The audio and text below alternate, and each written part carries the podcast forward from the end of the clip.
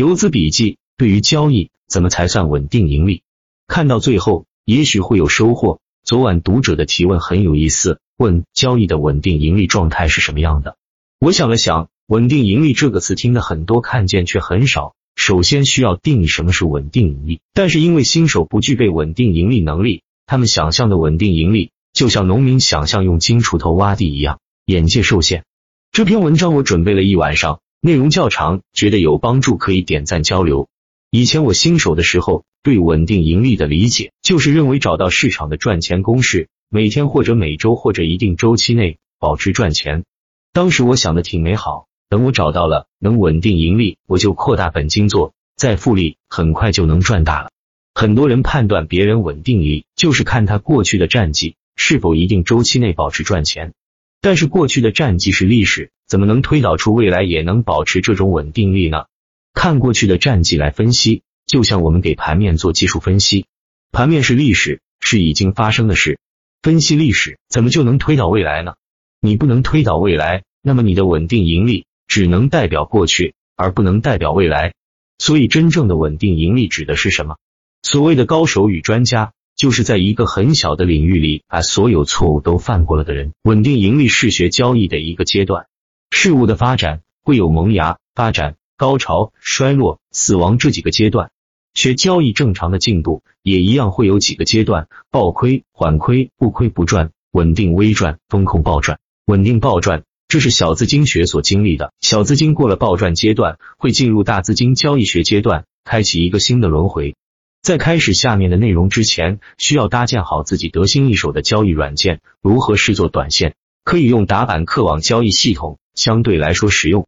到达一个新的阶段，有四个核心支柱：一是具备这个阶段相应的市场和交易认识；二是落实认识的方法；三是相应的战绩；四是信念。第一个柱子是上一个阶段的终点。也是新阶段的起点，这是交易方法的根源。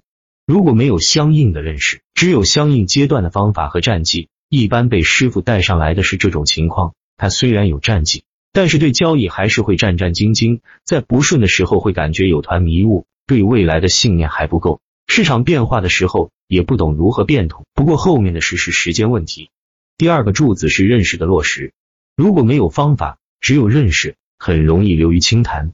别人听起来感觉很有道理，会被他的深刻认识所震慑，但是没方法的落实，行为和认识会是矛盾的。比如我讲靠盈亏比取胜这个认识，落实的思路是截断亏损让利润奔跑，这句话谁都会讲。但是翻开交易记录，很多人的单子要么扛住大亏，要么跑不了多远浮盈。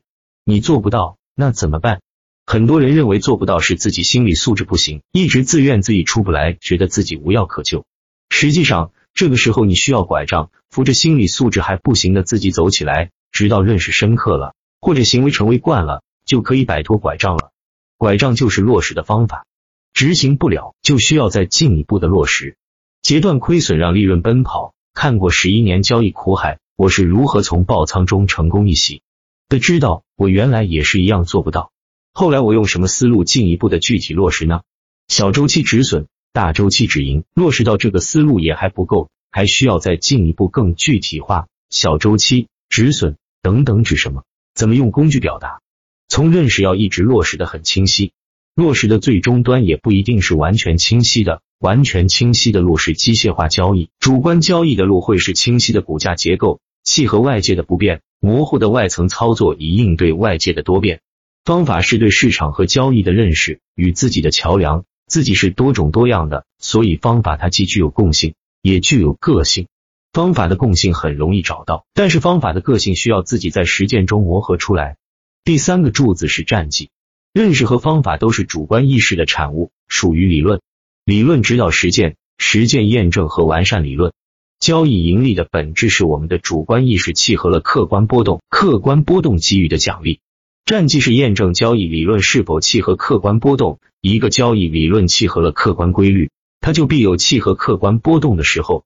第四个柱子是信念、信心。信念来自于战绩，不败的战绩久了，就有不败的信念；稳定盈利的战绩久了，就有稳定盈利的信念。你会感觉无论市场怎么走，你就是能做到。很多人，包括没有悟透交易时候的我，对稳定盈利有很多误解。第一个误解。稳定盈利是每周每月都盈利的正解，是否需要一定周期都是盈利的？每周每月盈利这是表象，前进调整前进才是稳定盈利的正常状态。一定周期是否盈利这个不重要，具备稳定盈利的人，他可以做出一个稳定盈利的资金曲线，大多数时候战绩也能自然的表现出每周或者每月盈利。第二个误解，对别人稳定盈利的理解就是这人掌握了市场的盈利公式，套公式，钱就来了。正解：新手理解的盈利公式，在老手看来是落实认识的招式方法。第三个误解，判断别人是否能稳定盈利，就是看他的过往战绩是否每个月赚钱。很多人也会产生疑问：战绩势力只会说明过去它是稳定盈利的，但是未来是不确定的。从过去的战绩，怎么能推导出它未来也能稳定利呢？正解：战绩是历史，就跟技术分析一样，技术分析只能分析已经发生的价格。说明过去了的价格是什么状态，它不能说明未来会怎么样状态。能带我们看到未来的是历史里隐藏的规律逻辑，只有规律逻辑才能带我们看到未来。稳定盈利的历史战绩，它可能包含了稳定盈利的逻辑，也可能只是一时的运气。自己不知道自己为什么赚钱，那也无法知道未来自己能否赚钱。对自己来说，当出现一段时间的稳定盈利战绩，不需要很长时间。就会知道自己是否已经具备了稳定盈利的能力，因为这段战绩是自己认识方法的印证，所以它不需要很长时间。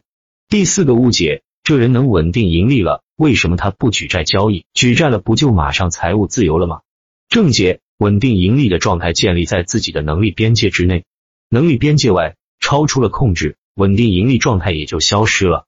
就像你学会了骑单车，在正常的公路上。稳定骑行是你的能力范围内，然而有人叫你去悬崖边骑单车，你承受不起悬崖边的胆战心惊，这是你的能力之外的事，你的稳定骑行能力也就消失了。